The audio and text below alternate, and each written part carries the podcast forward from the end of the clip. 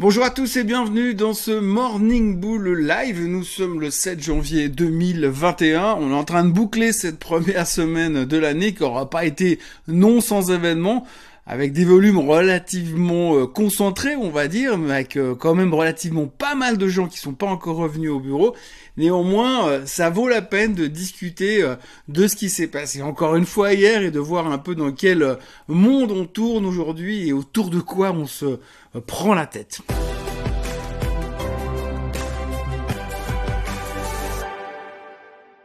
Donc si on regarde la couleur des marchés, eh bien grosso modo, évidemment, c'est encore très rouge parce qu'il faut digérer les minutes de la Fed et c'était le gros problème qu'on avait hier en Europe puisque les marchés européens étaient obligés de se rendre compte finalement que oui, bah, ils avaient raté euh, les minutes de la fête puisque pour des raisons de décalage horaire, on a raté la publication, donc on a dû rattraper le retard. Donc ça c'est un truc assez grand classique, on a terminé quasiment au plus haut, euh, il y avait 48 heures. Et puis quand on a vu cette horrible nouvelle euh, de la fête à laquelle on s'attendait pas du tout, alors pas du tout, c'était une énorme surprise, eh bien l'Europe s'est fait déglinguer derrière, donc on avait des réactions assez normales de la part des marchés européens et puis, pour bonne, pour faire bon poids, bonne mesure, on va dire, on a saupoudré tout ça avec euh, la peur du Covid. Oui, parce que c'est toujours très important d'avoir une bonne petite peur du Covid de temps en temps. On s'est reconcentré sur la hausse des cas qui est exponentielle un peu partout en Europe et dans le monde et sur le cas de Novak Djokovic qui est coincé toujours en Australie dans un hôtel pourri. Et globalement eh bien on s'est repris un petit peu la tête sur la thématique en Europe parce que voilà ça fait toujours du bien de se faire un petit peu peur et puis rajouter une deuxième justification pour déclencher un sell-off. Et puis alors à propos de sell-off, hier c'était évidemment la grosse thématique euh, de la journée. Est-ce que l'on doit euh, continuer à taper sur le marché? En gros, euh, shall I buy the dip ou shall I get out of the market hein? Donc c'est vraiment la peur du marché. Qu'est-ce qu'on doit faire? Est-ce que la techno c'est fini? Est-ce qu'il faut tout vendre parce que c'est terminé On n'ira plus jamais plus bas, plus haut, pardon? Il y aura plus jamais de rebond. bref, l'angoisse totale. Nous sommes dans un sell-off majeur. Alors tout d'un coup, eh bien on a commencé la journée un peu dans le même mood que la veille. Euh, vraiment, euh, les minutes du FOMC meeting. Oui, mais alors la Fed va monter les taux beaucoup plus agressivement que prévu. Oui, puis ils vont aussi réduire le bilan de la Fed. Ouh là là, ça va être très très moche. Bref, la Fed n'est plus notre amie comme elle l'a été pendant des mois et des mois et on a de la peine à se faire à cette rupture. Donc pour faire simple, on a commencé la journée en se disant comme avant la fête est méchante donc il faut tout vendre. Et puis on a commencé à se concentrer vraiment très attentivement sur la correspondance, la correspondance entre le 10 ans américain et le Nasdaq. Alors là, sur ce coup-là, on va revenir encore une fois sur la thématique et cette relation vraiment euh, fusionnelle, passionnelle entre le Nasdaq et le rendement du 10 ans pour bien comprendre ce qui occupe les chirurgiens du marché actuellement. Alors la théorie, elle dit quoi? La théorie, elle dit ça. Les actions technologiques prospèrent dans un environnement de taux d'intérêt bas parce qu'une grande partie de leurs bénéfices sont loin, loin, loin dans le futur. Lorsque les rendements des obligations à long terme augmentent, les investisseurs accordent des décotes plus importantes au flux de trésorerie future. Le rendement du trésor à 10 ans a donc atteint jeudi dernier le niveau de 1,75, mais par contre, on a noté une résistance et ça a terminé juste en dessous euh, de ce niveau. Euh, donc le niveau le plus élevé de la journée était également le niveau le plus élevé de l'ère pandémique. Et la dernière fois qu'on avait atteint ce niveau, c'était en mars 2021. Donc on revient techniquement dans une zone où on peut réellement se poser des questions et se demander s'il n'est peut-être pas le moment de racheter pour jouer cette correspondance entre un espèce de double top que l'on peut constater sur le chart du 10 ans américain et un espèce de euh, double voire triple bottom que l'on peut observer sur le Nasdaq de l'autre côté. Donc du coup, les gens se sont dit peut-être qu'il est temps de venir racheter le Nasdaq. Et donc intra-séance, le Nasdaq a fait ce qu'on appelle un reversal et il est reparti. Il n'a pas terminé au plus haut tous les temps, mais pas loin. Donc on peut commencer à se dire qu'il y a un espèce d'espoir. Là au-dessus, Par-dessus cette histoire, vous avez également Wedbush, le broker technologique du moment, c'est celui qui a des targets complètement délirants sur Tesla, puis sur tout ce qui est tech en général. Eh bien, celui-là est arrivé en disant, oui, c'est une opportunité. Le sell-off sur le Nasdaq est une opportunité sans précédent de racheter la tech. Alors, c'est assez intéressant. La notion de sell-off. Le Nasdaq a perdu 3,3% l'autre jour sur l'annonce, des minutes du FOMC meeting. 3,3%. Donc maintenant, 3,3%, c'est un sell-off. On est presque en train de dire, après un crash pareil, il est temps de racheter le Nasdaq. Donc la question que l'on se pose aujourd'hui, ce matin, c'est de savoir si finalement c'était pas l'opportunité d'une vie de venir se repositionner sur le Nasdaq. Ça vous résume un petit peu la journée d'hier. D'un point de vue purement graphique, les gens, ils ont fait quoi? Ils se sont dit, il y a un reversal potentiel, une résistance sur le 10 ans, donc si le 10 ans, le rendement du 10 ans venait à rebaisser, eh bien le Nasdaq va remonter. Donc ils ont joué cette thématique-là. Et puis de l'autre côté, on a regardé le Dow Jones qui était un petit peu topiche, qui lui n'avait quasiment pas baissé, puisque c'était du value stock. Et on est en train de se dire, ouais, peut-être que lui, il a plus de potentiel de baisser. Donc en gros, on est en train de faire quoi? Une rotation de secteur. Donc on parle de sortir du value maintenant et de revenir sur la tech. Alors c'est assez rigolo parce que la rotation de secteur, il fut un temps, dans un l'ancien temps bien sûr, on parlait de, de, rotation de secteur sur des périodes de 3, 6, 9 mois. Là on commence à parler de rotation de secteur sur 3, 6, 9 heures. Donc voilà, depuis hier, on est passé expert en euh, que fait la Fed et que va faire la Fed et on est de nouveau très concentré là-dessus. Alors la bonne nouvelle, c'est que on va avoir de nouveau des chiffres économiques qui vont arriver et on va pouvoir se faire plein plein plein d'histoires, se raconter plein de contes et puis après essayer de trouver la suite des aventures. Mais en tous les cas, ce qui est assez intéressant, c'est que tout d'un coup, ce matin, eh bien, on a un espèce d'intérêt de nouveau. C'est à mourir de rire, j'arrive pas à m'en tenir, mais on a un espèce d'intérêt de nouveau sur la tech. On est de retour sur la est-ce qu'il serait bon peut-être de se repositionner, surtout que certaines valeurs se sont fait littéralement décalquer ces derniers, ces derniers temps, et il y a trois noms qui reviennent, enfin pas trois noms, il y en a plusieurs, mais là j'en ai pris trois au hasard qui se sont pris des claques assez sympas et qui correspondent quand même à des choses qu'on aime beaucoup ou qu'on aimait beaucoup il y a encore un mois en arrière quand on se disait ouais de toute façon la Fed c'est notre ami. Alors le premier, vous le voyez sur le graphique, c'est Twitter qui est en baisse de 51% depuis les plus hauts. Alors le consensus du price target à l'heure actuelle est à 65 dollars, soit près de 40% de potentiel de hausse. Peut-être qu'il faut jeter un œil à Twitter, sachant qu'apparemment c'est le seul et unique moyen de communication des politiques aujourd'hui. Deuxième titre au hasard qu'on adorait et qu'on adore en général parce qu'il y a toujours de l'argent à se faire dessus, c'est Adobe qui est en baisse de 26% euh, depuis ces derniers mois, avec un target moyen dans le marché aujourd'hui euh, de 667 dollars, soit plus ou moins 23-25% de rebond ces prochains temps. Et puis la dernière, c'est la, le darling de la tech depuis des mois, mais qui s'est quand même pris 20% depuis euh, ces dernières semaines, c'est Nvidia. Nvidia qui a quand même un price target moyen à 342. Je vous dis même pas le price target extrême parce que je crois qu'il frise les 500 dollars. Donc ça fait quand même sur une base de 342 un rebond potentiel de plus de 20% sur Nvidia. Et on parle de Nvidia.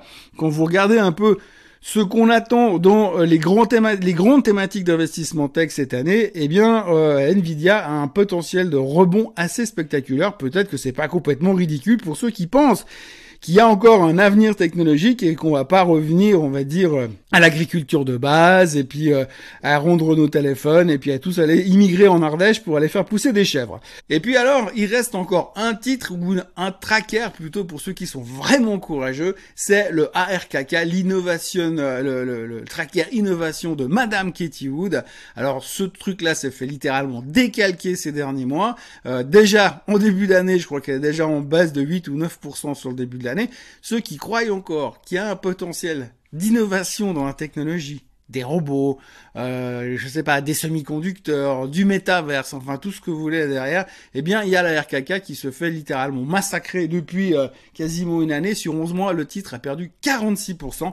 Euh, peut-être que ça peut être intéressant à revenir. N'oubliez pas quand même qu'il y a quelques jours, elle a prédit que ce truc-là allait monter plus ou moins de 30% par année pendant 5 ans. C'est elle-même qui a prédit sur son propre tracker, d'accord, mais quand même. Voilà, peut-être que ceux qui croient que la technologie c'est pas terminé, eh bien il y a peut-être un truc à jouer. Surtout que c'est toujours très intéressant de revenir sur cette thématique, puisque quand on parle de technologie et de ralentissement à cause de la hausse du 10 ans, je reviens toujours sur la même chose. C'est bien de se dire que plus le rendement du 10 ans monte, plus eh bien ça va impacter les revenus futurs des techs euh, du Nasdaq, soit, mais quand même si on regarde le potentiel de croissance que l'on a sur la techno et le potentiel de croissance que l'on a sur le 10 ans ou sur le rendement du 10 ans, on peut quand même se poser des questions. Bref, ceci est une autre histoire, on va pas changer la mentalité de Wall Street, mais sachant qu'on a quand même une vision à 6-9 heures depuis quelques temps, eh bien, il faut peut-être se poser la question de, de revenir gentiment observer à nouveau la tech, parce que il y a des chances que ça ne s'arrête pas tout de suite. Et quand on voit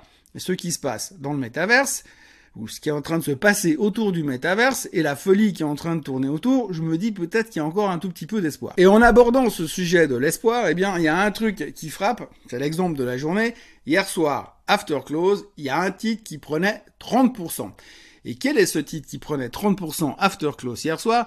Oui, nous sommes en début, en début d'année et c'est la même chose que l'année passée. On repart sur les mêmes stocks. Donc, euh, GameStop a pris 30% hier soir et pourquoi? Parce que GameStop va lancer une plateforme de NFT pour le métaverse. En gros, donc c'est génial. Aujourd'hui, la solution, c'est de faire du NFT dans le métaverse et votre titre va prendre 30%. Le lendemain, c'est assez logique. Donc les mecs sur Reddit de Wall Street Bet sont nouveau en train de s'exciter comme des malades. Et en résumé, si on devait conclure ça uniquement avec une petite phrase toute simple, si vous êtes aujourd'hui un entrepreneur et que vous avez une société, je vous conseille d'annoncer demain dans un communiqué de presse que vous lancez une plateforme qui va vendre des voitures électriques virtuelles dans le métaverse et que vous pourrez payer en crypto-monnaie. Normalement, le titre devrait prendre entre 300 et 1400% dans les trois prochains jours. Ça, c'est vraiment le truc génial à faire pour l'avenir parce que si vous faites ça, il est plus que probable que vous serez plus riche qu'Elon Musk d'ici, allez, d'ici le Super Bowl de cette année. Regardez le prix du pétrole parce qu'on balise en termes d'inflation, on balise en termes du fait que la Fed pourrait éventuellement agir plus rapidement et plus fortement euh, dans le marché. Regardez le cours du pétrole. Le pétrole paye 80 euh, dollars sur le WTI ce matin, donc ça continue à tirer à la hausse. Et rappelez-vous, plus on va s'approcher des 100 dollars, plus on va parler non seulement d'inflation, mais en plus de récession sur le marché. Donc attention de ce côté-là, ça peut être très intéressant. Le baril continue de monter parce que les prospects économiques sont positifs, mais aussi parce que ils sont en train de se foutre sur la gueule au Kazakhstan, que les Russes viennent d'envoyer des paratroopers pour essayer de, de maîtriser un petit peu la foule de ce côté-là. Donc il y a de la tension au Kazakhstan. Donc pour l'instant on n'a pas de nouvelles comme quoi la production pétrolière de pétrole, enfin la production pétrolière au Kazakhstan est impactée euh, par ces tensions. On n'en sait rien pour le moment, mais en tous les cas, dans le doute, ça fait monter le pétrole. Il y a des problèmes de, de production en Libye, il y a plus de continuité dans la production pétrolière, donc du coup, il y a aussi des tensions de ce côté-là, ça fait monter le pétrole. Donc de ce côté-là, on est assez euh, angoissé, et mais le baril continue à monter, et c'est pas forcément une bonne chose pour les chiffres de l'inflation. Alors on peut toujours regarder l'inflation hors pétrole, mais le pétrole, c'est un des trucs qui fait quand même le plus mal au porte-monnaie. Autre nouvelle, vous avez peut-être vu que Stellantis a signé un deal pour développer des camionnettes euh, connectées avec Amazon, et Amazon, qui est un des premiers investisseurs euh, de Rivian, est en train de faire des infidélités à Rivian, puisqu'ils avaient annoncé qu'ils allaient acheter 100 000 voitures à Rivian, mais apparemment, il négocie quand même avec Stellantis pour autre chose. Alors Stellantis va relativement bien. Évidemment, par contre, Rivian se fait décalquer. On a bien rebondi intra-séance de nouveau avec cette thématique de revenir sur les techs, mais quand même, elle s'est fait à un moment donné, était 30% en dessous de son prix de l'IPO. Elle commence bientôt à être des niveaux de valorisation plus ou moins intelligentes. Mais en tous les cas, quand on voit la claque que s'est pris Rivian depuis les plus hauts de ces derniers mois, on voit que le secteur de la voiture électrique, c'est pas toujours aussi simple. Et puis le truc qu'il faut retenir aujourd'hui, c'est que pour l'instant les futurs sont légèrement en hausse pour toutes les raisons que je viens de vous expliquer, mais en plus que ce soir, enfin ce soir, à 14h30 hors de chez nous, il y aura les premiers chiffres économiques vraiment importants de cette année 2022, les non-farm payrolls, les non-farm payrolls qui sont attendus autour de 400 000 créations d'emplois pour le mois de décembre, dont environ 50 000 Père Noël.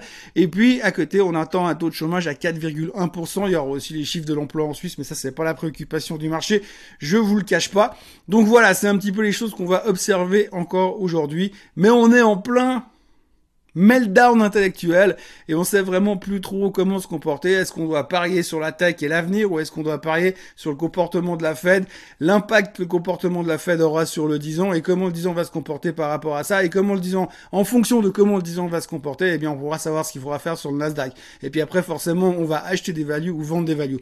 C'est assez facile la bourse en fait. Question du jour, euh, Adobe et Salesforce qui sont en chute libre depuis quelques temps. Alors je peux comprendre pour Adobe d'être une victime du sell-off des tech, mais j'ai du mal à comprendre pour Salesforce, bien que tech. Depuis les résultats excellents de novembre, elles sont-elles toutes les deux des opportunités d'achat, bien qu'en regardant les graphiques, on dirait qu'elles pourraient continuer à plonger. Alors c'est vrai que si on regarde les graphiques de Salesforce et euh, de Adobe, on est vraiment revenu dans une tendance euh, baissière, pas baissière, en tout cas la correction était assez importante, c'est toujours difficile de venir se positionner pour dire c'est aujourd'hui que je rachète ce genre de titre. Moi, je pense que les deux noms, avec une préférence sur Salesforce, sont plutôt intéressants à jouer avec une vision à 12 mois. Si vous avez 12 mois devant vous et si vous êtes prêt à supporter une certaine volatilité, parce qu'aujourd'hui, la problématique, c'est ça, et tout ce que je viens d'expliquer dans la vidéo d'avant tourne autour de ça. On a une tension par rapport à des choses qu'on ne maîtrise pas. On est dans une espèce de shift mental, à savoir un retour des hausses des taux, chose qu'on n'a plus vu depuis quasiment 3 ou 4 ans. Donc, du coup, on est en train de se stresser, on sait plus comment se positionner. Les gens sont très épidermiques pour l'instant, les volumes sont relativement faibles. Donc, on pourrait souffrir encore de beaucoup de volatilité. S'il y a des pics de volatilité, la meilleure solution pour rentrer dans ces deux boîtes, qui sont des boîtes de qualité et qui font partie des boîtes du, des grands thèmes de l'année, on en a parlé en fin d'année dans la vidéo euh, du 31 décembre où je vous parlais dans les grands, euh, les grands, euh, les méga trends, eh bien, on retrouve ces deux titres. Donc si on parle de cette thématique-là, oui, il y a du potentiel. La question toujours, c'est de savoir quand c'est qu'on rentre. S'il y a de la volatilité, vendez des poutres pour essayer de choper le titre un peu plus bas. Et puis s'il n'y a pas trop de volatilité, essayez de construire une position. Moi, je suis assez positif sur les deux boîtes. La question, c'est de trouver des points d'entrée. Et c'est vrai que quand on voit le comportement du marché aujourd'hui, c'est extrêmement difficile. Mais en tous les cas, ces deux titres, des titres qu'on parle un petit peu moins parce que Salesforce est peu connu mais performe très très bien quand même. Enfin peu connu, je veux dire, euh, les gens s'y intéressent un peu moins que des boîtes comme Apple ou Microsoft. Et puis Adobe, bah oui, c'est un peu le truc du, euh, du digital dans l'entreprise qu'on laisse un petit peu de côté parce qu'on voit que euh, PDF et Acrobat Reader. Mais globalement, les deux boîtes ont des targets très élevés quand on regarde la communauté des, analystes. Et globalement, je pense qu'avoir ça dans un portefeuille tech fait complètement de sens. La problématique encore aujourd'hui, dans cette période où depuis deux jours on ne sait plus quoi penser de la tech, c'est toujours un certain stress. Mais c'est dans ce genre de période de stress où il y a des opportunités d'achat. Donc, ça vaut peut-être la peine de jeter un œil là-dessus. Voilà, c'est tout pour aujourd'hui et c'est tout pour cette semaine en ce qui concerne le Morning Bull Live. Je vous recommande de vous inscrire à la chaîne si ce n'est toujours pas fait.